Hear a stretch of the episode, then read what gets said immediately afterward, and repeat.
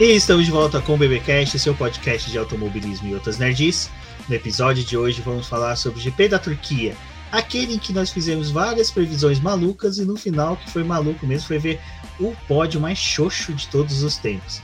Bom, e aqui comigo para falar desse GP está a Débora Santos Almeida. Bem-vinda, Débora. Olá, sejam bem-vindos a mais um episódio aqui do BPcast. E bom, hoje eu tenho que confessar que fiquei com dó do Leclerc. Bom, dó, dó, dó do Leclerc eu não fiquei tanto, mas, né, tadinho, merecia algo mais. Mas também para falar desse GP aí, temos a garota da F1, a Rafaela Oliveira. Bem-vinda, Rafa. Olá, Rubens e Débora, ouvintes aí, para quem vai assistir no YouTube também. Bem, eu confesso que eu esperava um pouquinho mais de emoções, né? Mal acostumada com a Turquia 2020. Mas realmente a gente teve boas disputas, né? E um pódio aí, como o Rubens falou, sem química, sem sal, né?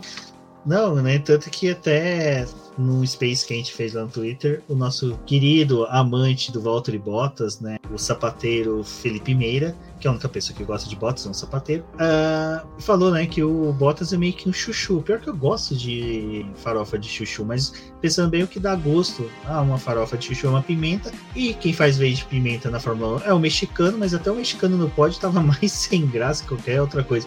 Parece um cara que invadiu a festa de outra pessoa e foi descoberto. O Pérez no pódio, ele com aquela cara de eu não sei o que eu estou fazendo aqui, mas eu estou sentindo um climão. Exatamente. Bom, mas antes de prosseguirmos, temos os famosos recadinhos da paróquia. O primeiro deles é que no dia 16 do 10, próximo sábado, não será Race Week, não teremos um final de semana de corrida de Fórmula 1, mas teremos o Endurance lá dos carteiros e vai ser transmitido pelas redes sociais do campeonato, certo? É um campeonato itinerante aqui no São Paulo, no todo o estado de São Paulo, comandado pelo nosso querido Ricardo Bannerman. É muito bacana. Então você vai poder conferir aí pelos links que eu vou pôr no post e também compartilhar no dia pelos perfis do Boletim do Paddock da transmissão que será realizada diretamente do cartódromo de San Marino. Não será lá em Imola, uma pena, mas você vai poder acompanhar toda a corrida narrada pelo nosso querido Rafael Celone. E eu estarei nos comentários lá através da Twitch, salvo engano. Enfim, alguma forma eu vou dar um jeito de entrar nos, nos comentários. Bom, pessoal, e vocês é, conheçam os carteiros e também se vocês quiserem fazer parte, é só conversar com o Ricardo Banniman para você também correr, se você for daqui de São Paulo. É um campeonato muito legal, o pessoal é bem amigável e tem vários é, várias modalidades que você que ainda não guia pode participar, porque tem também é, para os iniciantes e para quem corre muito. É, o outro recadinho é, se você está escutando aí o programa e também vendo ele aqui no YouTube, não se esquece de dar uma passada no programa de membros ou no Apoia-se e também no BP Pix para poder ajudar o nosso projeto. É só enviar algum valor ou também se tornar membro ou apoiador para poder ajudar na continuidade e no desenvolvimento do BP. Exatamente. Não se esqueça, você está ouvindo esse podcast hoje, no seu lançamento no dia 11 de outubro. Amanhã vai ter um episódio muito especial do Punta Talks, então fique ligado, vai ser bem interessante. Então a gente vai compartilhar aí nas nossas redes sociais, tanto do Boletim Paddock como as redes sociais nossas pessoais. E também não deixe de seguir o Punta Talks, que você vai ter acesso a esse episódio especial e também os episódios que a Rafaela sempre recebe, né, Rafa? Uma convidada lá muito especial para falar de automobilismo. Isso mesmo, estão todos convidados. O último programa que saiu no dia 5 de outubro foi com a própria Débora, que a gente falou sobre o é, documentário do Schumacher que tem na Netflix. Então fiquem de olho lá, porque todo dia 5 tem programa meu e todo dia 20 tem programa do Ivan. Boa, então vocês veem, gente, não tem como ficar sem nada, nenhum conteúdo mesmo que não tenha Fórmula 1 na televisão.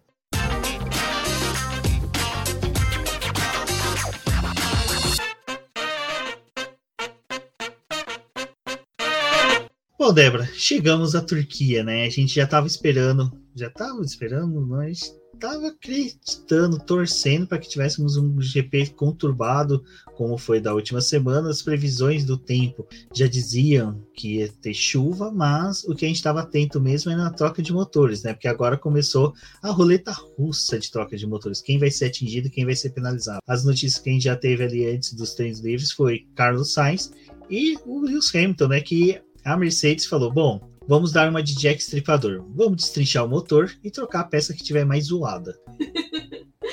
Bom, a gente tá realmente nesse momento aí do campeonato em que é crítico, porque são muitas etapas no ano, mas é só permitido a utilização de três motores. Então, se você faz a instalação de um quarto motor, ou melhor dizendo, né, de um quarto componente, porque tem alguns componentes que são limitados a três é, durante o ano. É, depois, se vocês quiserem só conferir, tem um post lá no VP onde eu explico como é que funcionam as trocas do motor e quais são as penalizações. Mas a gente teve a troca do motor do Carlos Sainz da parte híbrida, que foi a mesma troca que a Ferrari destinou para o é, Charles Leclerc na Rússia, depois que eles fizeram as verificações necessárias ali com o Leclerc, e que o próprio piloto falou: ah, ficou muito bom o carro dessa forma, a gente está com mais performance, mais potência, é, ficou destinado também a fazer essa troca para o carro do Carlos Sainz, o que é um ponto bem importante, porque apesar da Ferrari não estar. Tá tão ligada na disputa dela pela terceira posição com a McLaren. Se acontecer para eles, vai ser muito bem-vindo terminar numa terceira posição. Mas todos esses passos que a Ferrari está dando é pensando no próximo ano e para poder ter um motor com melhor desempenho. E a outra troca que a gente teve foi a do Hamilton, né? Ele trocou só o ICE, que é o motor de combustão interna, é, a Mercedes ela fez essa troca por conta de confiabilidade do motor. Foi uma peça que acabou danificando o motor do Bottas. Foi assim que a Mercedes disse, né? Que foi. Mas o Bottas afirma que não, que a Mercedes está fazendo trocas de peças e eles estão com um lixão de peças lá, como ele postou no, no é, Instagram dele, praticamente com um pedido de ajuda embaixo. Então a gente é, teve essas trocas pontuais aí, mas já era algo que a gente sabia. A da Mercedes é, também foi para poder colocar o Hamilton numa décima posição e dar mais chance para ele durante a corrida de realizar ultrapassagens, mas é, ficou aquele questionamento porque não trocaram o motor inteiro, né?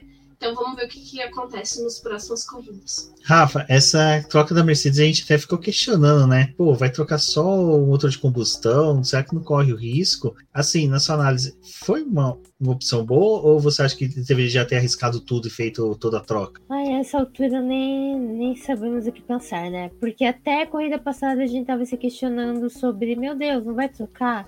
Porque eles estavam com um papo de, ai, ah, não, vamos deixar até o México e tudo mais. A não ser que a gente ache algum problema. Pelo jeito, acharam alguma coisa para trocar pelo menos alguns componentes. Mas vendo o resultado de hoje da corrida, eu não sei se não seria uma possibilidade não ter sido melhor ter trocado tudo mesmo e ele ter largado lá do fundo, sabe? Pensando que ele só ganhou, terminou cinco posições, seis, à frente do que ele largou. É, e eu acredito que do fundo, pensando em outra estratégia, com como a pista estava, talvez ele pudesse ter terminado nesse mesmo resultado, sabe? Mas aí pensa que já trocou o motor e não tem mais isso devendo, a não ser que volte a quebrar, que ele se envolva em algum acidente e tudo mais. Então, assim, é, vendo o resultado, eu acho que talvez ter trocado todo o motor teria sido o melhor. Mas não sei o que, que a Mercedes tem planejado, se eles vão tentar fazer a loucura de ficar com esse motor até o final. Mas realmente é de se pensar que talvez eles erraram. Rafa, e é engraçado a gente ver isso, né? Pensar dessa forma, principalmente que dava para eles ter escolhido isso durante o final de semana, já que a Mercedes começou a apresentar dificuldades já na sexta-feira, né? Já na sexta-feira, o próprio Verstappen já deu declarações que não estava conseguindo acertar o carro, tudo. E isso foi pro final de semana inteiro, até o próprio é, Daniel Ricciardo, que a gente vai comentar mais à frente, trocou de sábado para domingo o motor. Então dava para Mercedes ter falado, pô, vamos ousar, né? Vamos tentar dar um pulo aí do gato. É, eu achei que eles iam, né? Já que tava, tipo, essa previsão, possivelmente pista molhada, chuva e tudo mais. Mas o, o complemento da Red Bull eh, parecia não estar tá rendendo tanto, né? Eu acho que na realidade eu não esperava o resultado de hoje de duas é, hoje, no caso, domingo, que a gente tá gravando, de duas é, Red Bulls no pódio. Não esperava realmente, eu pensei que eles iam sofrer bem mais. Eu lembro que a Red Bull sofreu ano passado, né? Com a condição de pista que tava, e eu imaginei que eles iam sofrer mais. Mas não, no final conseguiram converter aí até a, a praga da, da pintura especial foi rebatida. Acabou agora, agora pode fazer pintura especial, que não dá em nada. Mas eu fiquei surpresa. Então, eu acho que o pensamento natural seria realmente esse. Ah, vai estar pista molhada, condições de ultrapassagem talvez por Hamilton mais favoráveis, e a Red Bull tá sofrendo. Então, ah, vamos trocar tudo. Mas não veio. Então, é, a questão dali da Red Bull que a gente teve, assim, muitas análises o pessoal apontava que ah, não tem como a gente julgar muito bem, porque a Red Bull é, tá num ano diferente, pode ser que eles possam ter uma performance melhor na Turquia, mas olhando para o cenário, tipo, não parecia ser realmente um circuito muito favorável, porque no ano passado eles tiveram muita dificuldade. E se a gente transportar para o que está acontecendo nesse ano, é, de qualquer forma, as circunstâncias que eles iam enfrentar na Turquia eram semelhantes do ano passado: frio, temperaturas baixas, chuva, que foi algo que a Red Bull teve muita dificuldade no ano passado. Então, se você olha para esses cenários, que talvez é, a Red Bull não tinha muito como ter um bom desempenho. Mas, na verdade, conforme foi andando o fim de semana, a gente viu que a dificuldade deles era mais em pista seca do que na pista molhada. Na sexta-feira foi um desastre para eles, não conseguiam é, configurar o carro direito. O Verstappen e o Pérez usaram até asas diferentes, mas as reclamações do Verstappen no rádio eram constantes quanto a o ajuste do carro e a saída de frente que esse carro estava tendo. Quando a gente teve a mudança do cenário na, no sábado, né, para a chuva, parece que as coisas começaram a funcionar um pouco mais. Mas eu acho que ninguém contava que a gente ia ter dois carros da Red Bull realmente no pódio. Então, talvez, é, olhando para tudo que aconteceu e o desempenho que ocorreu na corrida, talvez era melhor até o Hamilton ter feito logo toda essa troca do motor, porque agora eles estão naquele impasse. Se ele troca o mesmo componente, ele só perde cinco posições no grid de largada, mas se ele trocar qualquer outro componente que ele já excedeu, são 10 posições da mesma forma. Então, tipo, você fica assim, talvez é, para ele fosse melhor contar com essas peças, porque foi o que a gente falou lá no Space, né? Agora as equipes estão brincando de montar Lego com esses motores, né? Tô até me apropriando aí do que, do que o Mera foi o Milani que falou, mas é, essa relação de que você tem várias peças e você pode combinar elas de acordo com os próximos circuitos e os níveis de dificuldade. E a Mercedes não tem isso para o Hamilton, ela só conta com um motor de combustão interna novo. O Bottas ele já tem mais essa possibilidade de fazer outras trocas. Bom, é, disso eu acho que só realmente acho a Mercedes foi uma coisa que eu falei no penúltimo, no último live, não me recordo agora, mas que eu falei que foi uma perda de tempo que a Mercedes teve da escolha do momento. Uma pena, que eles tenham que seguir no campeonato nessa corda bamba, porque é uma coisa que eu até comentei com a Débora, eu acho que as próximas corridas vão ser bem apertadas para os dois postulantes ao título aí, então a chance de uma quebra, até dos dois, no caso é maior e infelizmente o Hamilton é o cara que tem mais a perder, infelizmente. Bom, e agora, né, o que a gente se surpreendeu aí nesse final de semana, né, Rafa, foi com o menino Leclerc, que olha, o Guri parece que gostou da Turquia, parece que alguém achou lá a loção de barba que o Felipe Massa usava na Turquia, entregou para ele, porque ele mostrou um bom desempenho e até foi uma das minhas apostas para o pódio desse final de semana. E já nos treinos livres ali, ele já mostrou que casou muito bem com a pista. É, ele estava querendo tirar aquele, né, aquele peso que tava da Turquia de 2020, porque ele ia pro pódio, mas errou na última curva, né? E daí o Vettel tava ali e pegou. Mas nos treinos, realmente, ele tava. Ele foi muito bem, é, tanto no, nos treinos livres quanto no, no classificatório. É, o, o Sainz também estava indo muito bem, mas a gente ciente que o Sainz ia cair para a última posição pela troca de motor. Então o, os olhos realmente eram sobre o que o Leclerc podia fazer a favor da Ferrari, enquanto o, o Sainz estaria né, é, escalando o pelotão. E eu acho que mostra que o Leclerc de fato ele é um piloto muito rápido. Eu acho que dando um carro bom para ele, a gente vai ter ele fazendo muito disso, até mais, né? Claro, é, dentro de treinos livres e no classificatório. Então, assim, é, para um final de semana que a McLaren ficou apagadíssima, até mesmo com o Lando Norris, para a Ferrari foi muito bom ver o Leclerc lá na frente, correndo a esse nível, sabendo que não ia poder contar completamente com outro piloto. Mas, assim, sim, ele fez um final de semana é, muito bom. É, nos treinos, iludiu aí os ferraristas total, assim, galera pensou, ih, agora que vai sair uma vitória, não foi o caso, mas, mas em treinos ele realmente mostrou bastante, sim, trabalho, né? E foi até interessante que depois o Sainz ele ficou super frustrado, né? Porque ele tava vendo o desempenho do Leclerc e em treino livre o Sainz ele tava focado em conquistar posições na corrida, né? Então, tipo, os treinos dele foram voltados para poder fazer simulação de corrida, porque ele não ia é, ter tanta importância a classificação dele, né? E ele deu uma declaração na sexta-feira, tipo, eu fiquei chateado, porque vendo o desempenho do meu companheiro de equipe poderia ser melhor, eu poderia ter um desempenho melhor, e ele sabia que ia ter uma corrida de recuperação.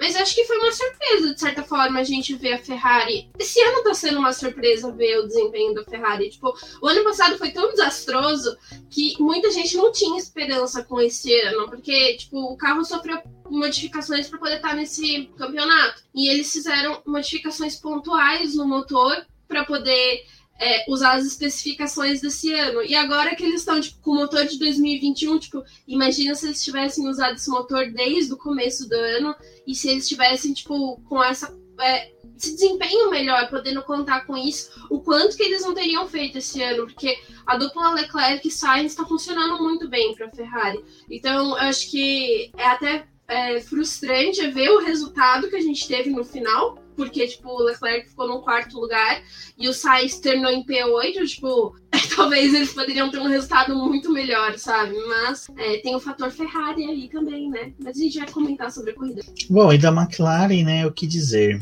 Eu lembro que na hora que a Débora acabou de postar o texto do, da review, acho que do primeiro segundo treino livre, não me recordo agora, só, só me recordo da frustração, em que eu olhei a diferença de tempo entre Norris e Richard, eu falei, bom, a normalidade foi restaurada na McLaren, né? Porque uh, o Ricardo não tá conseguindo entregar. Mas eu dou uma colher de chá para ele, porque realmente é uma pista que nenhuma equipe tinha dados, nenhuma equipe tinha ajuste correto para poder ser utilizado. Uh, então ele não poderia ter um feedback positivo da equipe para poder utilizar no carro. Então, realmente essa pista foi uma que eu, sabe, meio que joguei para cima os papéis e falei, seja o que Deus quiser. Então, sobre a McLaren, mesmo nos tênis livres, ela já demonstrou que realmente só ia contar com o Norris. A minha expectativa estava dentro da punição ao Sainz, né?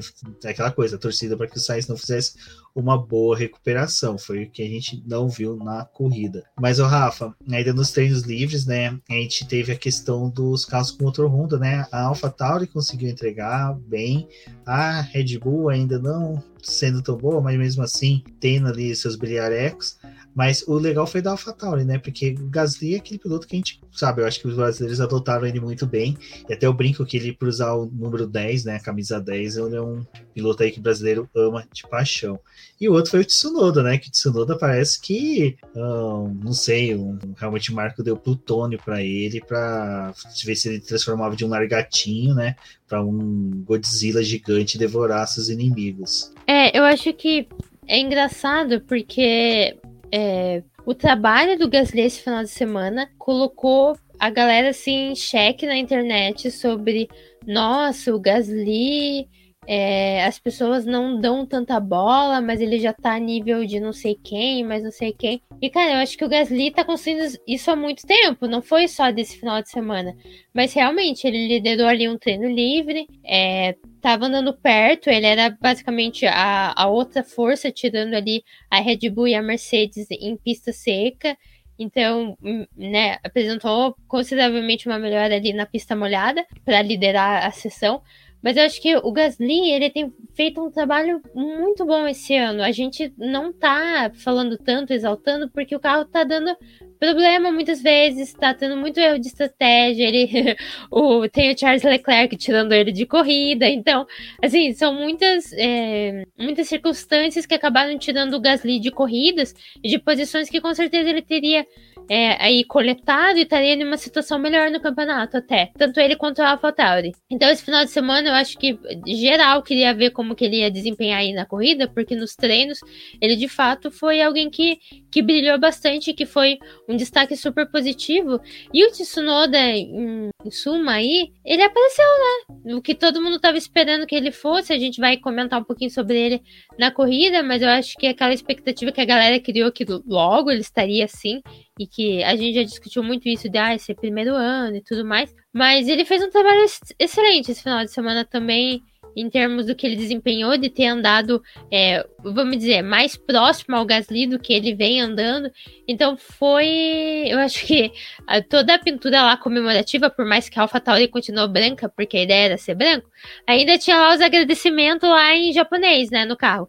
Então acho que no final das contas a pintura comemorativa deu certo para eles. Fiquem com a pintura comemorativa, já que venceram a barreira de quebras e problemas, então fique com essa pintura. Não, Mas pelo a... amor de Deus, é muito carro branco. Eu confundi toda hora, não sabia quem era.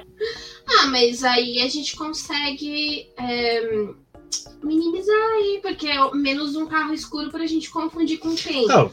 Com a Aston Martin. Pode acontecer do Mazepin confundir o Mick Schumacher com o Verstappen e bater nele. Sabe? É, é, existe essa possibilidade. Então, né, quem sabe aí a gente possa ter esse, esse auxílio. O Kimi Raikkonen pensar que é o Giovinazzi, olhar de novo pro volante, bater no Pérez, seria uma, tem, temos possibilidades aí de confusão com a pintura. É, mas só para poder completar o que a Rafa falou, o TL3 foi liderado pelo Gasly, então tipo, já foi uma coisa que foi muito legal a gente ver ele ali, tipo, liderando, apesar a gente saber que tipo, aquele não é o lugar da AlphaTauri, mas olhando pro restante, tipo, foram três carros terminando nas três primeiras posições que eram da Honda. Tipo, o Gasly, o Verstappen e o Pérez. Tipo, eles dominaram ali aquele terceiro treino livre. Então isso foi legal também. Tipo, deu uma margem pro que a AlphaTauri poderia fazer nesse fim de semana. E a gente tem que levar em consideração que nesse duelo AlphaTauri, Aston Martin, Alpine, a AlphaTauri estava com muitos problemas nessas últimas corridas. Exato. Uh, uma coisa que até do TL3, o Tsunoda foi oitavo colocado, né, à frente das Mercedes, por exemplo, né? Então já mostrava que pelo menos para na chuva ele teria um bom desempenho. Até uma coisa que é interessante que a Débora colocou na pauta, né? A questão dos motores Hondas, né? Se seria alguma coisa de destaque. Tem uma explicação que eu vi uma vez há muito tempo, mas era na época que a Honda e a Renault estavam tendo aquelas dificuldades no início da era híbrida, que o pessoal perguntava por que, que às vezes na chuva tinha um desempenho bons, né? E até mesmo a Mercedes não tinha tanto é, por causa de se, tinha, se havia algum motivo. E aí eu vi um engenheiro até, uh, o Thiago Fadel, que era da própria Sauber, depois da uh, Romeo, ele explicou que que acontece. A Mercedes, o, ele entrega tanta potência no, nas rodas traseiras que a roda dá leves escorregãozinhos. Então, quando chove, acentua mais esses escorregão. Até ela poder tracionar, ela tem pequenas perdas de tração ali. E esses escorregões faz com que o carro perca um pouco de rendimento, principalmente na chuva. Até nas largadas, às vezes, isso é um pouco prejudicado. É por isso que a Mercedes sempre tem aquela discussão de, de uso da embreagem, regulagem da embreagem. Enquanto que o motor motores Honda, Ferrari, é, Renault, hoje Alpine, né? Eles não têm tanto essa entrega de potência, então eles conseguem entregar uma, um, um, deslize de roda mais acentuado, mais correto, então ele não perde tanto tracionamento. Então, um dos motivos que até mesmo a gente viu ali, mais para frente a gente vai discutir a atuação do Tsunoda na, na, corrida, pode ter sido isso, a entrega de potência do motor. A Honda não entrega tanto, então não chega a patinar tanto, não chega a perder tanto contato com o asfalto como foi com a Mercedes, que pelo menos essa foi o meu entendimento ali do que estava acontecendo, e por isso que eu entendi o que o como é que é o nome dele? O Jafone falava, não, é o motor Mercedes contra o motor Honda, né? Tem essa diferença aí entre eles. Uh, do treino classificatório, a gente chega aí pro Q1 e já no Q1 a gente tem algumas surpresas, né? Como o Mick Schumacher e o Carlos Sainz até fazendo o oposto do que o Leclerc fez, né? Até o Verstappen fez quando trocaram o motor, não quiseram ficar tanto tempo no treino classificatório, né? Ele permaneceu ali e ficou bastante tempo até dando muitas voltas além do que era necessário. A gente tem esse destaque do Schumacher passando para o Q2, que acho que foi uma surpresa muito boa, principalmente quando a gente olha é, um carro da Haas conseguindo derrotar dois carros da Alfa Romeo, que pelo menos a gente imaginava que um deles ia conseguir avançar para o Q2, mas teve essa surpresa que acho que é bem legal e acaba aumentando ainda mais a confiança do Schumacher, né? Acho que a Haas também tá precisando um pouco disso, mesmo sabendo de ser uma equipe que dificilmente vai conseguir pontos. É, tem, teve essa chance aí, né? E quanto ao Carlos Sainz, é, foi muito legal essa participação dele na classificação, porque eles é, já estavam trabalhando com a possibilidade de mais alguém fazer troca de motor. É, tanto talvez o Hamilton precisar realizar o restante da troca do motor, mas principalmente com a McLaren, porque se talvez a equipe não conseguisse fazer uma classificação muito boa, eles optassem por fazer uma troca e como a. Ferrari está brigando diretamente com a McLaren, para eles era muito interessante fazer a classificação. Eu acho que um último ponto dessa, desse avanço do Sainz é principalmente que ele é, conseguiu ajudar o Leclerc durante a classificação, porque por mais que a gente tenha visto o Leclerc muito forte durante o fim de semana, teve um momento ali na classificação que parece que tipo tudo se perdeu, que ele não tá conseguindo desempenho. E no Q2, o Sainz acaba. É, ele não ia entrar na pista, né? ele ia ficar nos boxes, mas ele dá uma saída ali, não para poder registrar tempo, mas para poder ajudar o Leclerc com o vácuo, para o Leclerc passar para o Q3. Né? É, então. É, também teve o detalhe ali do Daniel Ricardo para trás, né? Foi, foi interessante, eu até olhei aquilo e falei, eu não acredito que o Carlos Sainz, que sabe que vai largar em último, vai lá e vai me fazer a volta que vai tirar o Daniel Ricardo, tipo, obviamente, total propositalmente. eu achei interessante que o Schumacher, é, em condições de né, negativas, ele ainda consegue controlar a língua, mas na emoção de ter passado por Q2, ele mandou um xingão, que eu falei, é isso aí, menino, é isso aí que a gente tá esperando da sua parte. E, e a chuva que não veio, né, porque mandar os pilotos falar, vai, faz rápido aí as voltas que vai chegar a chuva. Nunca chegou, né? Estamos esperando até agora. Nossa, esse negócio da chuva foi, foi muito doido. Porque, tipo, vai chegar, vai chegar. Não, mas o bom foi que a gente teve uma classificação muito agitada, porque tava todo mundo com tanto medo da chuva que todo mundo, tipo, ficou na pista. Então, tipo, toda hora você tinha volta rápida e o pessoal tentando e usando, tipo, os pneus. Porque também a gente tem aquela coisa, né? As equipes tentam conservar o máximo máximo os pneus. E não, tipo, no Q1 eles ficaram um tempão. Tipo, as melhores voltas foram saindo com o pneu já com seis, sete voltas dadas nele. Tipo, o pessoal ficou, uá, vamos dando volta aí. É, parecia que a gente tava vendo aquela classificação por eliminação. Quem fizer o tempo pior vai saindo.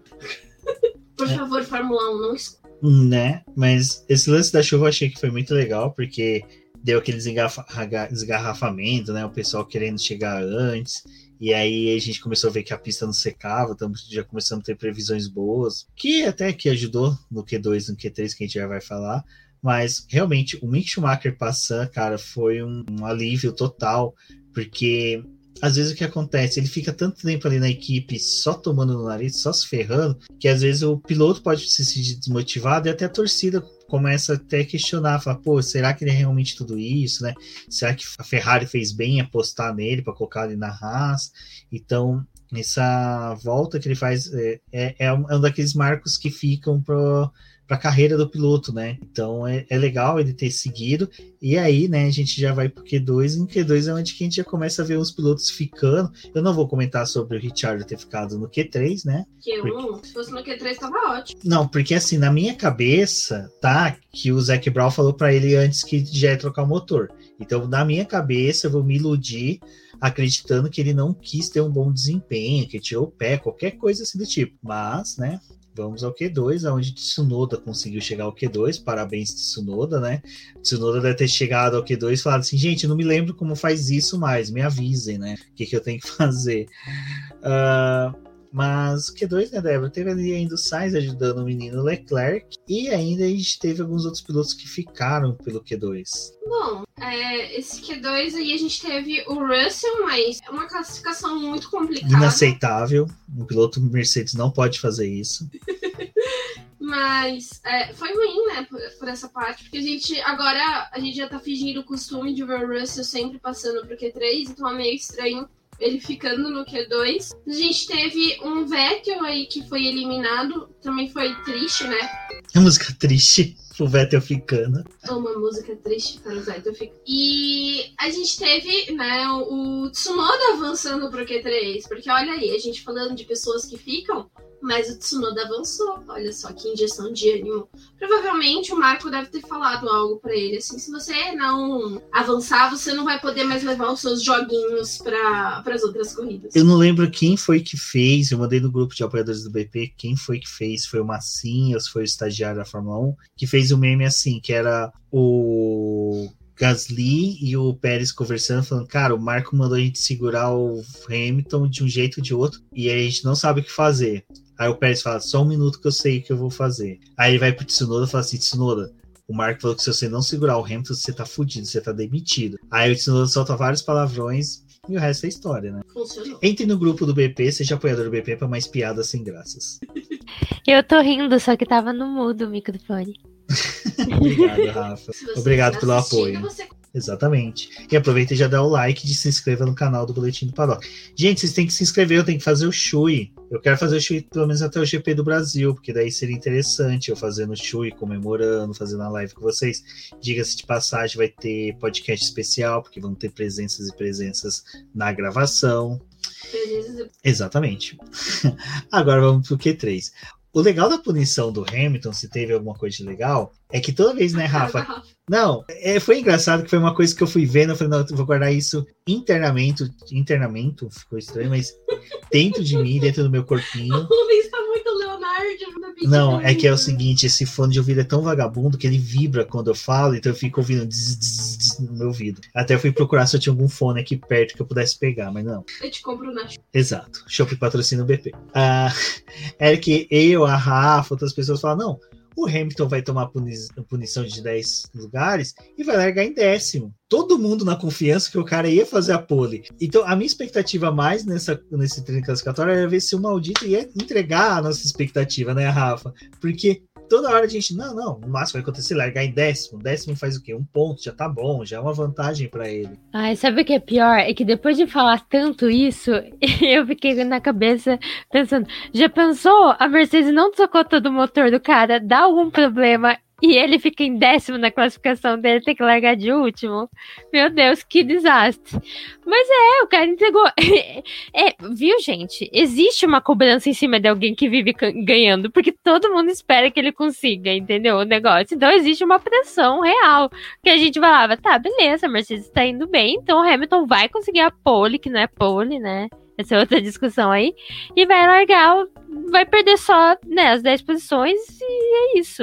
É, e foi de fato que ele fez, né? Fez muito bem, na realidade. A primeira tentativa dele não foi tão boa. É, o Bottas estava vindo atrás muito bem e conseguiu a pole provisória, mas daí o Hamilton é, diminuiu aí, ali a diferença e caiu para casa dos 22 segundos e quebrou o recorde de pista. É, mas é aquilo, foi tirado ele a pole por causa dessa punição, ou seja, ele foi o mais rápido, não o pole position, o que ele mesmo não sabia, né? Na coletiva a gente teve ali um momento de discussão entre ele e o Bottas e ele falando, mas eu ainda fico com o registro de pole, né?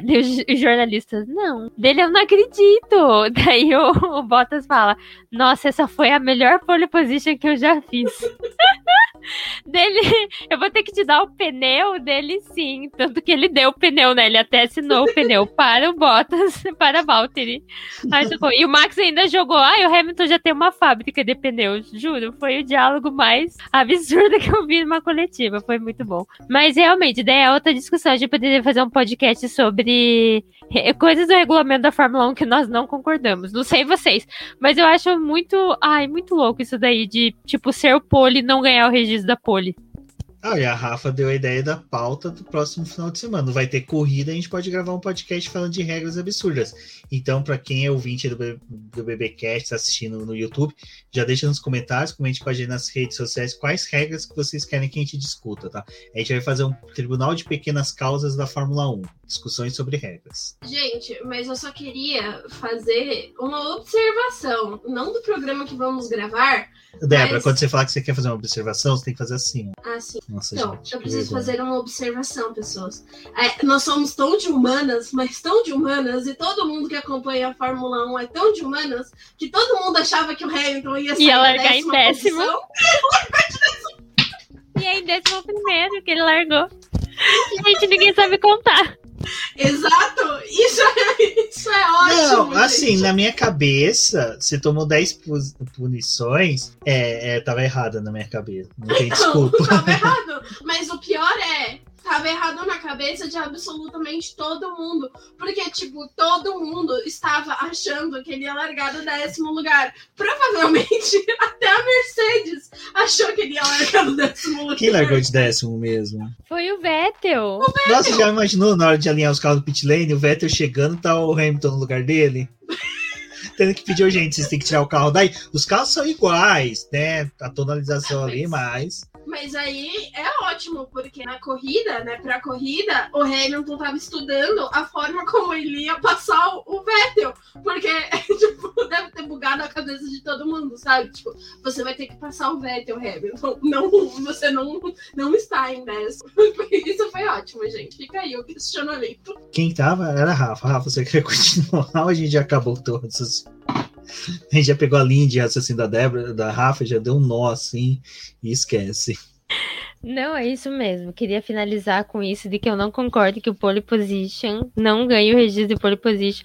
Meu Deus, o Hamilton esse ano ele tá conquistando todas as pole positions que não vale pole position, né? Já foi em Silverstone lá que ele conseguiu a pole, mas não era pole. O pessoal não quer mais, tipo, colocar mais nenhum dígito nos, nos recordes gente, dele. O nome disso é regras criadas para poder barrar o Hamilton, entendeu? Foi o mesmo jeito que fizeram com o Schumacher. Só que o do Hamilton é para poder não registrar as coisas que ele fez, entendeu? Não é para poder tirar a soberania dele da Fórmula 1, não é para evitar vitórias dele, é para poder evitar novos registros. Estão com medo dele chegar em 200 pontos. É uma boa, é uma boa, faz sentido. Teorias da Exato. Bom, bom, e aí, né? Você olha na pauta, a Débora gosta de me torturar, gosta de apertar o meu sofrimento e coloca a disparidade entre Ricardo e Norris como último item do, da, do, da parte de classificação. Bom, só para registro, né? Eu acho que a McLaren já sabia, então mandou o Ricardo não prejudicar muito o resto dos componentes.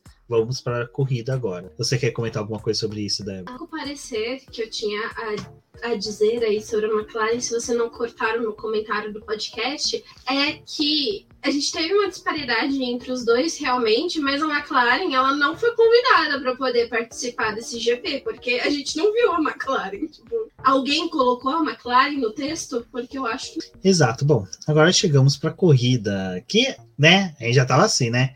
Vai ser aquele tumulto. Nossa, a gente nem comentou do Bottas, né? Vamos falar da. Ah, não, a gente vai falar da negócio da pole no, no podcast. Mas foi triste esse lance, viu? Eu fiquei chateado. Eu, na minha cabeça, a pole tinha que ficar registrada pro Lewis Hamilton. Ele que fez a volta mais rápida, dane-se, né? O Bottas tinha que ter se esforçado. Ele não se esforçou, né? Mas, enfim, triste. Bom, eu só vejo a Rafa ainda, né? Triste também. Bom, na corrida a gente falou, né? No começo vai ser incidente, vai ter asa voando, peça voando, mas único incidente que a gente viu na largada, que foi calma até, foi a do Gasly com o Alonso, que eu já vou dar meu parecer que, para mim, o Gasly não deveria ter sido punido. Acho que foi um incidente de corrida.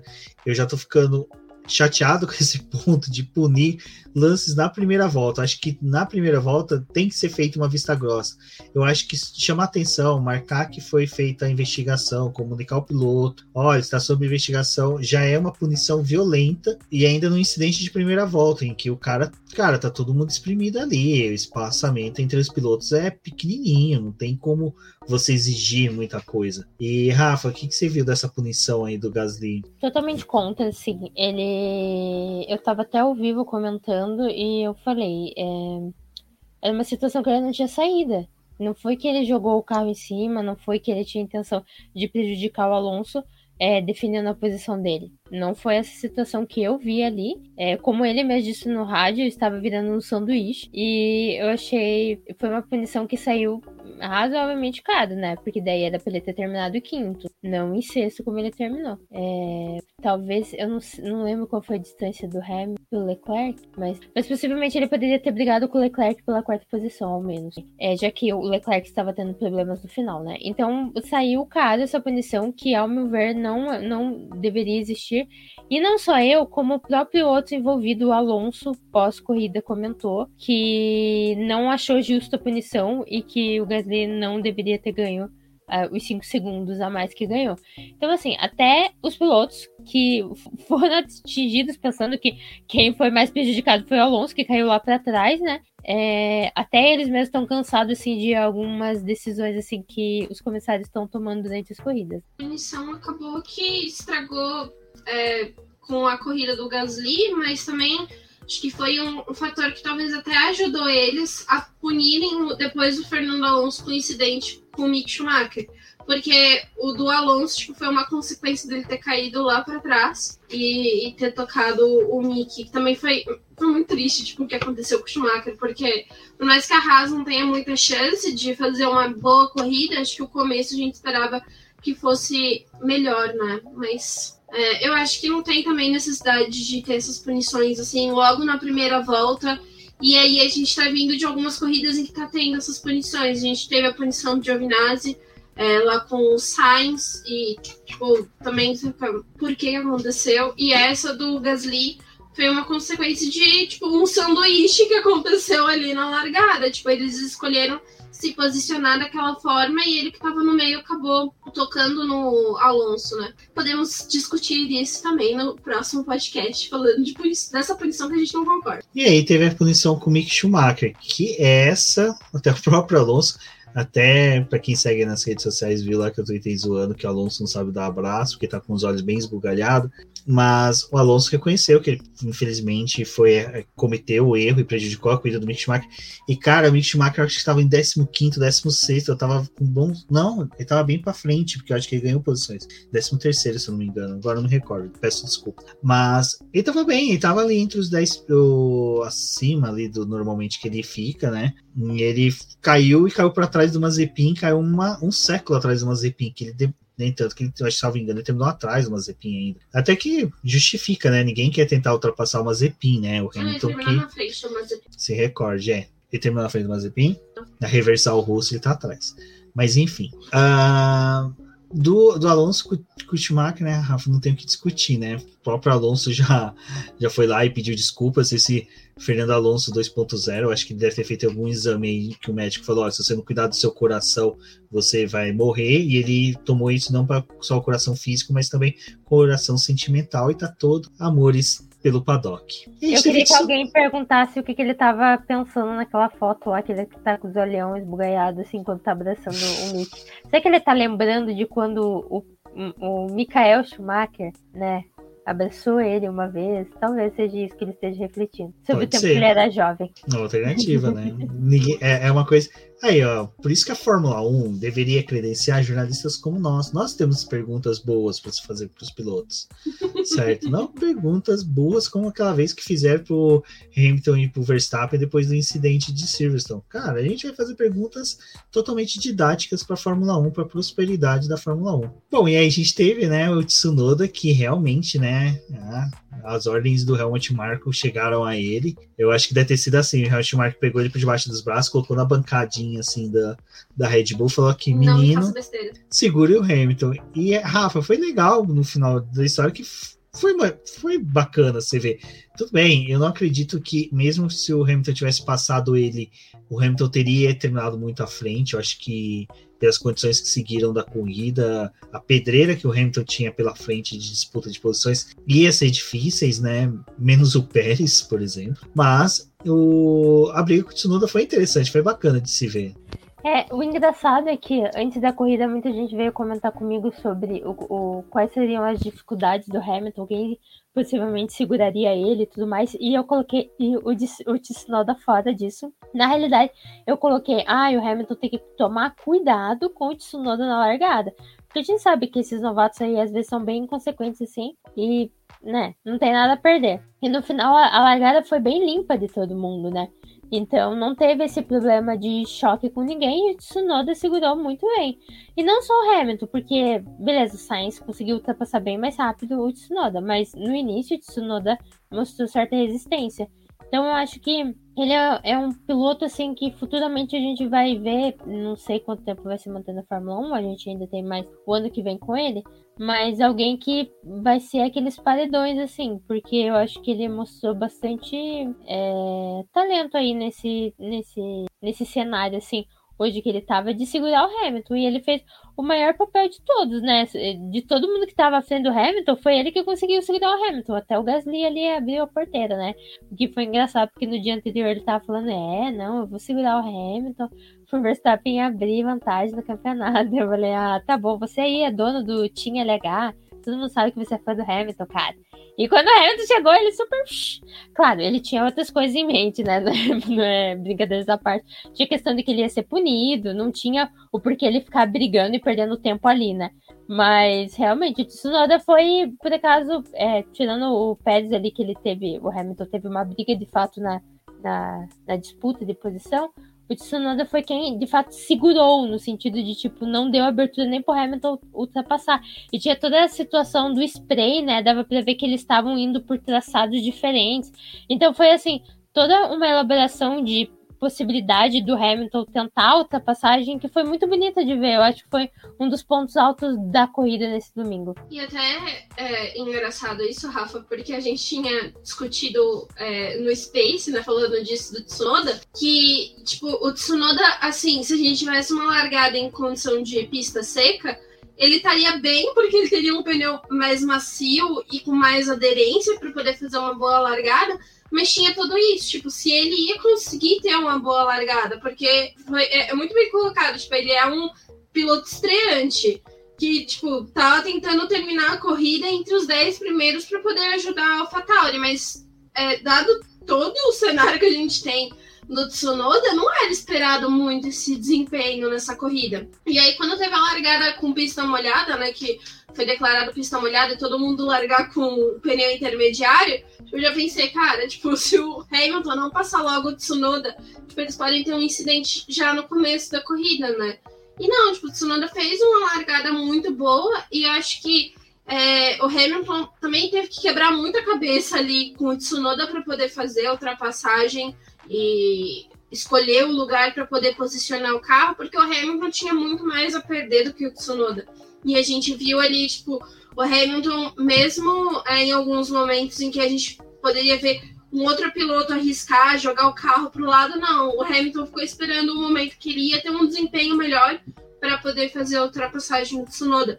Então, assim, é, olhando para o que aconteceu ali no começo da corrida, depois a gente teve o Tsunoda errando, depois que o Hamilton fez a ultrapassagem nele, né? E ele perdeu posição para Alfa Romeo. Mas se você olhar, tipo, tudo que aconteceu na corrida, a corrida do Tsunoda foi muito grande. Mesmo ele não terminando na zona de pontuação, sim, foi um piloto que surpreendeu nessa corrida. Eu acho que o Tsunoda ele estava precisando de uma corrida assim, mesmo terminando nos pontos é, e tendo alguns errinhos durante o fim de semana, ter um resultado positivo que foi tipo com um grande piloto ele ter disputado posição e não ter cometido besteira. Tipo, ali eu acho que foi muito positivo para o Tsunoda e, e, era o que a gente menos esperava que ia ter alguma coisa e conseguiu, né? Acho que outra que a gente também achava que ia ser a muralha para o Hamilton era o Fernando Alonso, mas o Gasly conseguiu eliminar a muralha. É, olha, Rafaela, eu concordo com você. Era tudo um plano do Gasly que é Team LH para poder não não prejudicar a corrida do Hamilton. Então, já que o Alonso não ia ser uma parede para o Hamilton, por que, que o Gasly ia? Só me explica uma coisa. Esse negócio dele falar que ele é Team LH é real mesmo, porque eu vi o perfil da, da, da Mercedes tweetando isso, né? Eu falei, será que tem alguma vez que o Gasly falou que ele era? Não, é que assim, o Gasly sempre declarou que é fã do Hamilton, né? Que o Hamilton é a inspiração dele, babá todo aquele papo. E Imagina, Gasly... desculpa, ele falando isso, o Verstappen, poxa, tipo, o Vettel também, né? Poxa, o cara veio pra Red Bull. É, mas tem a brincadeira porque o Gasly, gente, o cara, ele não desgruda do celular, ou ele paga alguém para curtir as coisas. Ele curte as coisas não só do Hamilton, mas de de todo mundo, muito rápido. A pessoa publicou, segundos depois já tem uma curtida do Gasly. Ou um comentário. Só que... ativadas. É, exato. Só que é, é muito evidente nas publicações do Hamilton. Daí todo mundo fica brincando, ai, é o maior fã do Hamilton, não sei o que, porque ele é o primeiro a curtir, primeiro a comentar as coisas do Hamilton. Daí ficou essa brincadeira. Daí o administrador da Mercedes fica de olho nessas coisas. Ele não é burro, ele é bem esperto, na verdade. Daí ele falou: o Hamilton e o fundador do Team LH. E o Gasly não negou, ele curtiu o tweet. Então acho que é oficial. Ah, bacana. Não, legal. Tipo, cara, também vai. Desculpa, se eu fosse piloto de Fórmula 1 e tivesse com chance de ter amizade, vínculo com o Lewis Hamilton, cara, dane-se, né? Eu tá só... vendo, Mercedes, você tá perdendo a chance de tratar alguém que já é. É, mas enfim, né? Quem sabe no futuro aí. Eu falo, esses pilotos um dia tinham que fazer algumas coisas na, no Endurance, que você pode ver eles dividindo o carro. Quem sabe um dia a Alpine vai estar tá na, em Le Mans, coloca aí Lewis Hamilton e. Pra correr numa Ferrari, tipo na DTM. Não, Lewis Hamilton, imagina Lewis Hamilton e Gasly dividindo um carro da Alpine, sabe? Seria muito legal. Isso aí tem que dividir os boxes de novo com o Fernando Alonso. Mas, né? Também seria interessante. Mas agora o Fernando Alonso ele morreu e foi substituído. Por que ninguém. É tipo o Paul McCartney, né? Que. Quem fez essa teoria? É, dá, dá pra gente fazer essa teoria. Fica aí um pedido pra vocês, Gia. Bom, mas uh, do, do Mazepin. Uh, Mazepin, ó. Caramba deve estar tá pensando em mim. Lembrei de cortar isso. Uh, do Tsunoda, que a gente falou que até no começo ele teve um bom desempenho, depois que o Lewis Hamilton passou, ele até rodou. Eu dou a colherzinha de chá e eu acho que meu faqueiro já tá ficando sem colher de chá, porque eu tô dando colher de chá para vários pilotos. Em que eu acho que a pista estava muito diversa para quem era estreante. Acho que o Mazepin só não correu porque ele ficou andando, né, só no máximo até a terceira marcha. Ele não, não ia mais do que isso. A raça eu acho que não permitia mais do que isso. Porque a pista começou a ficar naquele sistema seco, molhado, não secava, mas também já não era pneu para o slick também o pneu intermediário estava acabando, estava nos piores dos cenários possíveis para uma, uma, corrida e isso foi prejudicando todos os pilotos, todas as estratégias começaram a ficar prejudicadas sobre isso. Então acho que o Mazepin, acho que até ele tem que realmente comemorar muito o resultado que ele teve, porque foi uma corrida boa e numa situação diversa, até o que ele fez em pista não foi tão ruim. E nessa questão de pista seca e pista molhada, né, Débora? A gente teve ali os dilemas de pit stop, mas só que a gente teve uma cena trágica que foi do Vettel, dando uma de é, Tsunoda no Japão, né? No Japão não, desculpa. Tsunoda na Rússia. Onde que ele para e me coloca os slicks ali. Até na hora que ele tava sambando na pista, eu fiquei assim, nossa, Débora, mas ele tá assim de intermediários. A gente olhou no celular ali no, no live time e tava lá, não, pneus duros. É médios, desculpa. Se fosse duros era pior ainda, né? Mas acho que essa questão do pneu é até engraçada, porque. Não, não é engraçado. Não, não. Eu, tô, eu quero dizer engraçado pela situação de que Cara, eles viveram isso na Turquia no ano passado, tipo, o mesmo dilema, sabe? Tipo, era um déjà vu para todo mundo que tava correndo ali. A diferença é, na Turquia 2020, eles largaram com um pneu para chuva extrema, porque tava chovendo naquele comecinho. Dessa vez, não, tipo, eles tiveram a opção de largar com os intermediários. E eu acho que aqui vale uma, uma observação, como o Rubens pediu, que a gente, é, quando tem essa situação da pista ser declarada é, molhada, não tem a necessidade de você usar dois pneus é, de compostos diferentes, porque mesmo que você tenha dois pneus de chuva, um intermediário e um para chuva extrema, essa regra de você usar dois compostos diferentes cai porque não, isso só vale para pista seca. Então, tipo, ali a gente teve uma largada em que zerou as estratégias, mas o que eu quero dizer é, tipo, eles estavam vivendo uma Turquia 2020 porque chegou um ponto de que eles sabiam que a pista era de difícil aderência, tinha evoluído de um ano para o outro, mas eles largaram numa condição de pista molhada então, tipo, tinha aquela é, chance de você fazer a corrida com um tipo de pneu só, usar só os pneus de chuva. E aí ficou aquela coisa, tipo, no metade, na metade da corrida ali, um chove, não molha, tipo, chove num setor.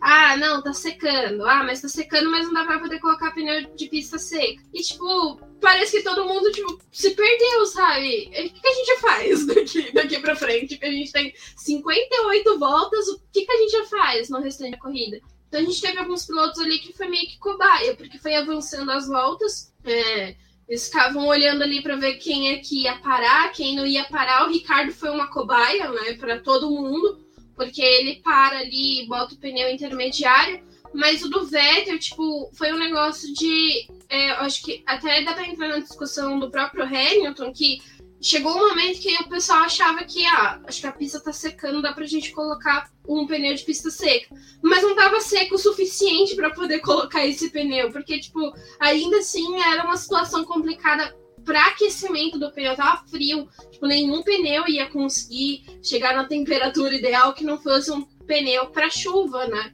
Então, eu acho que foi até engraçado pelo fato de que, tipo, todo mundo se esqueceu do ano passado. Tipo, todo mundo se esqueceu dessa circunstância dessa pista e do que eles poderiam fazer. Então, é, foi trágico realmente ver o que aconteceu com o Vettel. Mas, tipo, parece que apagou da memória de todo mundo. Tipo, usaram o negocinho lá do MIB e apagou a memória de todo mundo. Ninguém se lembra da Turquia 2020. É, dá pra lembrar, né, Rafa, que o ano passado a Racing Point cagou na estratégia do Stroke tirou ele né, de chance até de pódio, né? Vitória é difícil de falar, mas do pódio, com certeza. Então, ver repetir esses erros foi ruim mesmo. É, eles esquecem a gente não, né? Então a gente tá aqui cobrando. é, sim, por um acaso, tipo, foi aquele, aquela pole do Stroll, primeira pole dele, única até agora. E que ele tava indo muito bem, ele tava lá cantarolando, bem feliz da vida. E, tipo, foi esquecido no churrasco, fizeram errado, tipo, total se perdendo. Nunca vou esquecer ele voltando pra pista e perdendo todas as posições. Eu fiquei, gente, a que ponto chegaram? E daí a gente tá falando da mesma equipe, né? É outro nome, mas é a mesma equipe. E tem por acaso esse lance Stroll lá. Então, tipo, quando ele voltou, eu tive a mesma sensação que vocês. Primeiro que eu forcei o olho assim, falei, isso é verde ou é amarelo? Daí quando eu vi que era amarelo, eu vi que era amarelo quando o Vettel começou, né, a sambar na pista. Falei, vixe, o que fizeram? Daí eu fiquei até pensando, será que estão testando? Tipo, ver se tem condições, e daí ele tá sendo a cobaia aqui. Mas, nossa, daí já na, teve que ficar segurando até concluir aquela volta para poder entrar e ainda segurar na entrada do pit, que por mais que seja por fim uma entrada de pit decente depois do pit da Rússia, ainda tinha a possibilidade de bater ali, né? E realmente foi um dia assim para se esquecer. E eu acho que toda essa incerteza e, e essas, essa condição de pista, que para mim é a pior condição que tem para se criar estratégia, é, se tiver chovendo, tá chovendo, entendeu? Se tiver sol, tá sol. Aqui não, aqui tá chove não molha, tá tipo, a pista tá molhada, mas não tá chovendo. Mas ali começa a garoar, mas ali não tá garoando. Quer dizer, meu Deus, que difícil, né? É, eu acho, eu tive a impressão que ninguém rendeu bem, tipo, tirando Bottas. O Bottas foi o único piloto que rendeu alguma coisa na corrida. Pra mim, todo mundo atrás dele parece que teve uma performance totalmente assim, apagável.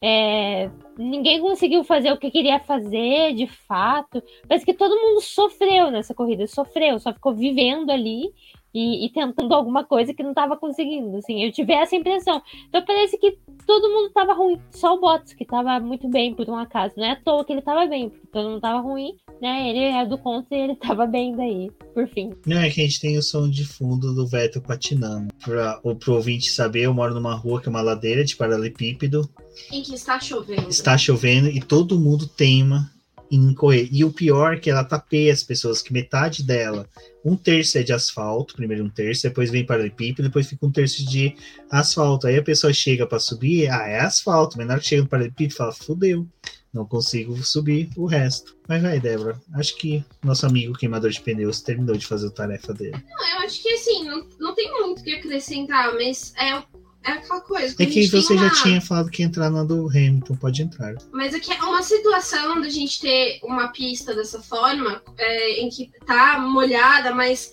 não tá tão seca assim. É aquela coisa de tipo, ainda assim, tipo, tá deslizando demais, porque é uma pista que foi recém-recapeada, então, tipo, ela não teve todo o processo de maturação. É muita coisa para eles levarem em consideração. Então, por mais que a gente também tenha um cenário muito parecido com o que aconteceu no ano passado, a parte ruim é, tipo, que nem na condição do Hamilton, eu, eu falo deles terem esquecido, o Hamilton ano passado ele trocou o pneu de chuva extrema para o intermediário e ele terminou a corrida com esse intermediário. Tipo, ele foi até o final, ele foi até um dos pilotos que bateu ali o pé para poder ficar na pista, porque as outras equipes estavam apostando em fazer uma segunda parada, porque tava o mesmo dilema, a pista não tá o suficiente é, seca para colocar outro pneu. É, de pista seca, mas também não tá tão molhada para a gente colocar um pneu novo intermediário. Então, quando a gente tem isso, tipo, o, o intermediário, quanto mais a pista tá secando, mais eficiência ele acaba perdendo e ele fica mais é, suscetível a ter bolha. Então, tipo, o Hamilton ano passado ele conseguiu fazer uma corrida decente sem, tipo, sem necessitar uma segunda parada. Dessa vez, tipo, o, o Bono acabou meio que enchendo a, cabeça dele de não, a gente tem que parar, não, agora é o momento, a gente tem que fazer essa parada, senão você vai perder a posição pro Gasly. E, tipo, dá pra ele poder ter feito a corrida, provavelmente, ter tido uma posição melhor. Então, assim, é uma. Quando a gente tem chuva e a gente fala daquela coisa de loteria, e o pessoal até não gosta muito que usa o termo de sorte, mas, tipo, por mais que você tem vários cálculos apontando algumas coisas, tipo, às vezes isso não acontece, não é realmente o que é aplicado na pista, tipo, o feeling que o piloto tem ali com o carro, tipo, a forma que aquele piloto guia, tipo, às vezes eles acabam não levando em consideração isso. E aí, tipo, uma parada no momento errado é ruim. Tipo, o Ocon, ele conseguiu terminar a corrida sem fazer parada.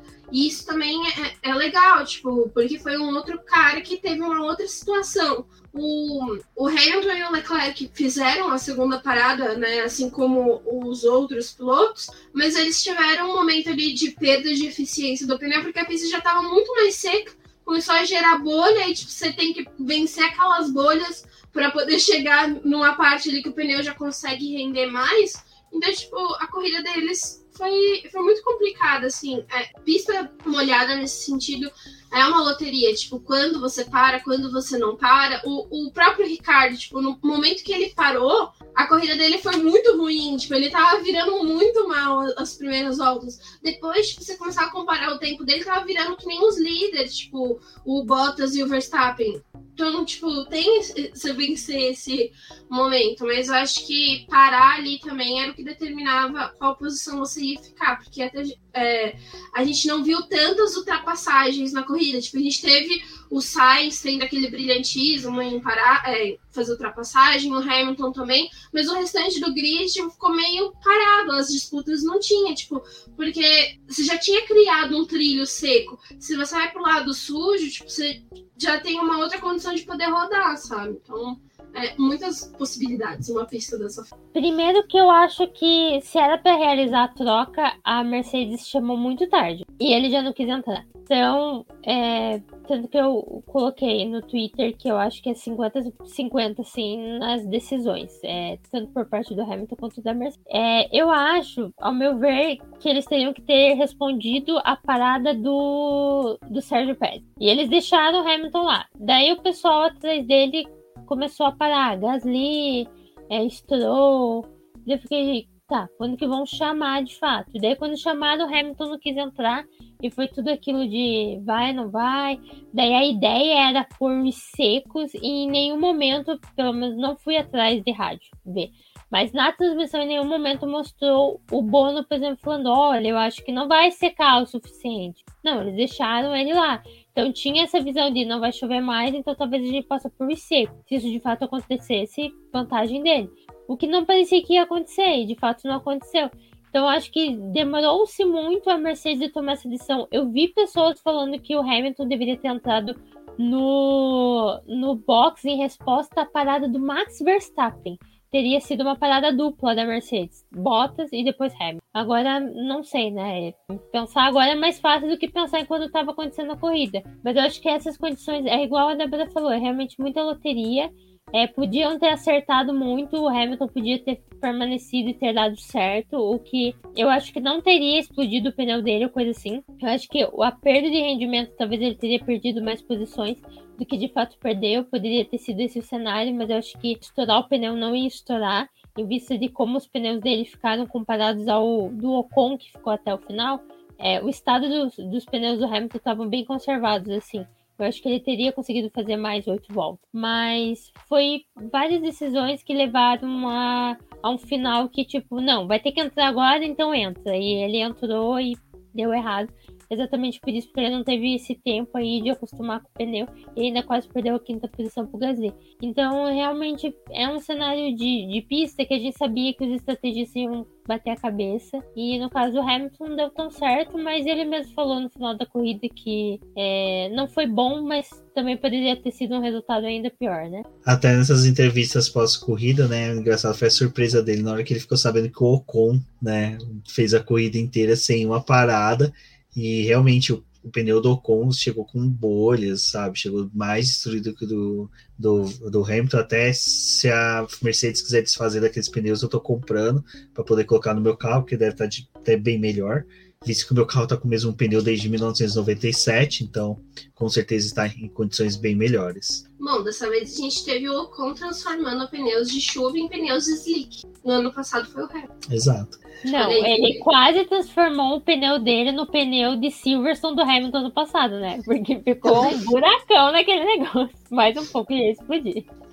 Exato. É, o Ocon acho que tinha que se juntar com o Gasly, né? No tinha LH, porque os dois demonstraram aí ter conhecimento e copiar muito bem o Hamilton. Mas no final, né, quem mais uma vez parece que, desculpa o termo, tem um rabo virado para a lua, é o Max Verstappen que toda dor de cabeça, toda choramingueira no rádio, meu Deus, que tristeza que esse guri passou nesse final de semana e conseguiu lá o P2 dele, conseguiu os pontinhos a mais. Meu medo era ele conseguir até a volta mais rápida para tipo virar o inferno astral do final de semana do Hamilton e da Mercedes. E ele ainda teve o Pérez no pódio, né? Sinceramente, eu acho que o, o GP da, um, da Áustria de 2001, que foi lá do Hoje Sim, Hoje Não, teve um pódio mais animado do que deste final de semana, né, Débora? Pois é, é um, uma definição jornalística, né, Rafa? Muito boa para esse pódio. Pois é. Meu pai tinha é. um Fusca chamado Poisézinho, porque todo mundo fala, nossa, tem um Fusca, meu pai é. Pois é.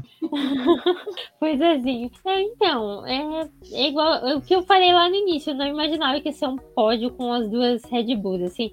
Então a Red Bull tá conseguindo tirar, assim, é, os finais de semana que talvez eles fossem se dar mal e a Mercedes fosse se distanciar é, tanto no Mundial de Pilotos quanto no Construtores, e eles estão conseguindo reverter isso a favor deles, né? É claro que no, no caso do Pérez, teve várias coisas ali durante a corrida que foram é, definitivas para ele conseguir chegar esse pódio. Primeiro, ter se defendido tão bem do Hamilton e ter recuperado a posição dele, porque se ele perde a posição ali, ele não teria ido pro pódio. E a outra questão é ele ter passado rápido o Leclerc, né? Quando o Leclerc deu para ver ali que o Leclerc tava com problemas, ele foi lá e passou. E isso garantiu ali a posição dele, porque até então ele tava apagadíssimo, né? Ele tava. Mas daí é a questão: quem não estava apagado nessa corrida? Só o Sainz e o Hamilton, né? Tava todo mundo ali apagadíssimo na mesma posição que começou. Tava terminando.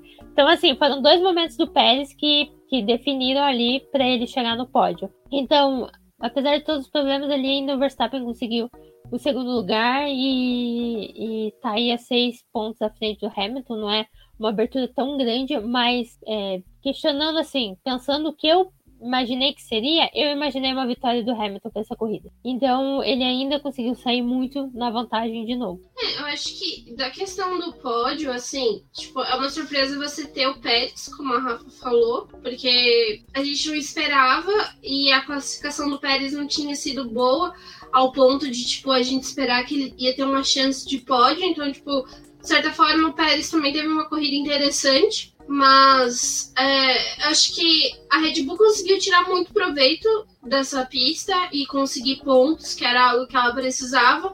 Mas ainda assim, tipo, o Bottas conseguiu é, vencer e, e, ter essa vitória e conseguir o ponto da volta rápida, que é algo que talvez a Red Bull poderia ter tentado, tipo, conseguir também esse ponto da, da volta rápida. Então, o saldo da Mercedes é muito bom, mas o, o da Red Bull é, acaba se tornando um pouco melhor, e nem em questão de pontuação, mas por ter colocado os dois carros da Red Bull ali e o Hamilton não ter nem terminado em uma quarta posição. Tipo, ele terminou em um quinto. Então, é, a gente talvez esperava até mais. E quando a gente olha o que aconteceu com o Hamilton, é o que a gente discutiu ali no começo. Talvez em uma pista seca ele ia ter um desempenho muito melhor, ia conseguir realizar ultrapassagens. A gente até esperava que ele estivesse no pódio, mas no momento que a gente teve a pista molhada, tipo, os carros começam a ficar mais iguais, e aí tinha aquilo, né? Tipo, é, quem ele ia enfrentar, quantas ultrapassagens ele ia fazer, fora o dilema do pneu.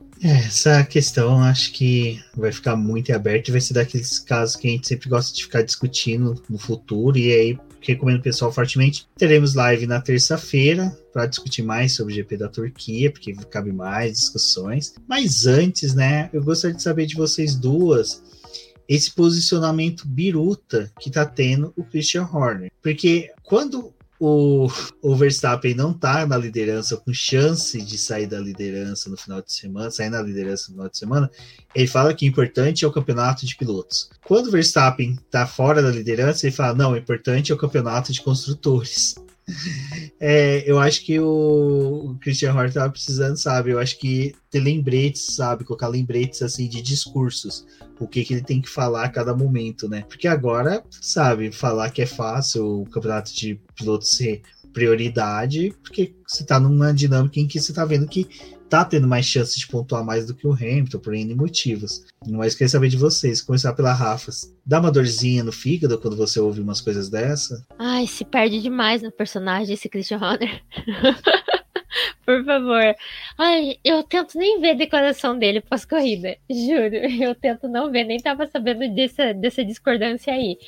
Mas é, é aquilo, quando tá favorável para uma coisa, é bom esse discurso, quando tá favorável para outra coisa, é bom esse discurso aqui. Eu acho que é total, ele joga dessa forma, e a gente sabe, eu acho que a gente tá se questionando o ano todo que tá na hora de mudar assessoria dessa equipe, porque esse ano tá falhando muito, assim, tem que ter alguém ali para segurar a língua desse povo e guiar como que ela deve ser usada. porque tá fogo. Mas é, então assim, a gente analisa como um todo que o mais importante é realmente o Mundial de Construtores, pela questão financeira e tudo mais, que a gente já está ciente. Mas é óbvio que tem tudo aquilo que a Red Bull, de certa forma, criou. Agora já acabou a chance. Mas ela criou o Max Verstappen para ser o piloto mais novo a ganhar um Mundial. E não deu certo. Já não dá certo ele tá, sei lá, se ele ganhar o Mundial, acho que ele termina em quarto.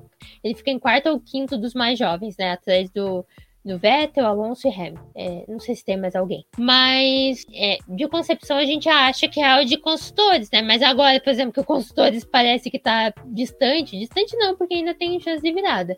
Mas que a Mercedes está um pouco confortável, tá, conseguiu ali, apesar de tudo, é, estabelecer uma distância considerável.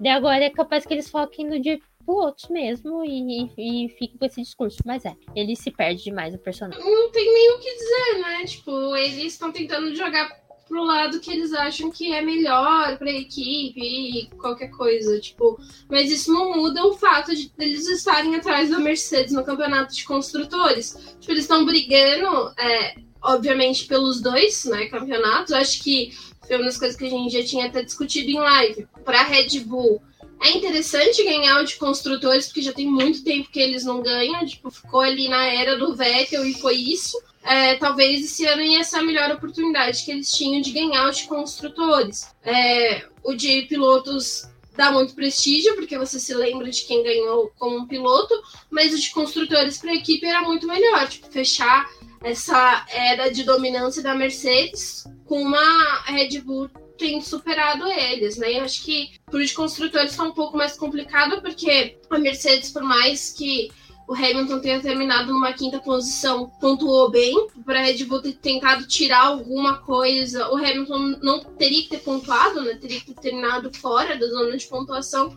Isso não aconteceu. Tá perdido no personagem, não temos nem o que dizer. Bom, pessoal, uh, o que é interessante desse resultado final que teve a corrida é que Max Verstappen tem seis pontos de diferença e uma vitória do Lewis Hamilton no segundo lugar do Max Verstappen podem fazer com que Lewis Hamilton assuma a liderança com diferença de um ponto apenas, então, ou seja, o campeonato continuaria em aberto e ele ainda podem sair empatados se o Max Verstappen fazer a volta mais rápida e conseguir o ponto, ou seja, grandes expectativas para que o campeonato seja realmente decidido em Abu Dhabi quem sabe desde 2012 teremos uma corrida, 2012 não, 2010 teremos uma corrida emocionante lá em Abu Dhabi, apesar que 2016 também foi bacaninha. É que 2016 eu fiquei torcendo para as Red Bull chegar no Rosberg, confesso, realmente. Mas enfim. Bom, pessoal, agradeço a todos aí que ouviram o BBcast até aqui. Se você está ouvindo a gente pelo Spotify ou outro agregador, compartilhe nas suas redes sociais, marquem a gente e convide seus amigos aí para ouvir a gente. Se está ouvindo ou assistindo pelo YouTube, deixe seu like, se inscreva no canal, comente o que, que você achou. Não se esqueça de qualquer plataforma que você estiver ouvindo, comentar quais são os casos que devem ser discutidos no próximo podcast sobre casos bizarros, injustiças no Justiças ficou muito bom. Eu tô realmente o Leonard de hoje. e não se esqueçam, terça-feira, podcast especial lá do Punta Talks. Teremos lives e acompanhe a gente, siga a gente na, no Twitter, porque quem sabe aí pode pipocar um space aí com a gente conversando e apoiadores e seguidores do Boletim do Paddock vão poder comentar com a gente diretamente lá. Então é isso, pessoal. Eu pedi para as meninas se despedir falar onde elas podem ser encontradas na internet, começando pela nossa ilustre convidada, Rafaela Oliveira. Então, gente, se vocês ainda não me conhecem, eu sou Gada Film, Twitter, Instagram e Facebook e pelo site também, godadefilm.com.br, que é onde eu coloco é, as notícias e até algumas crônicas e, e, textos de opinião. E também eu tô no Ponta Talk, é, com os podcasts, como eu falei. No dia 5 eu sempre tenho uma convidada mulher comigo falando sobre automobilismo, e então é muito legal para quem quer ver mais mulheres como sou. Vocês todos estão convidados. Muito obrigada, Rubens e Débora, pelo espaço aí. É sempre bom com vocês sobre corridas. E a gente se vê aí numa próxima. Até mais. Obrigada a todo mundo que escutou o podcast até aqui, esteve com a gente. É, não, não, se esqueçam de comentar também o programa, marcar a gente nas suas redes sociais. Muito obrigada, Rafa, por participar mais uma vez aqui do programa. E me acompanhem aí no Twitter, eu sou a Death Flowers por lá, Débora Almeida. Me siga pelo Twitter, me siga no TikTok, que às vezes eu invito umas graças por lá também. E é isso, pessoal. Até uma próxima. Então é isso, pessoal. Um forte abraço e até a próxima.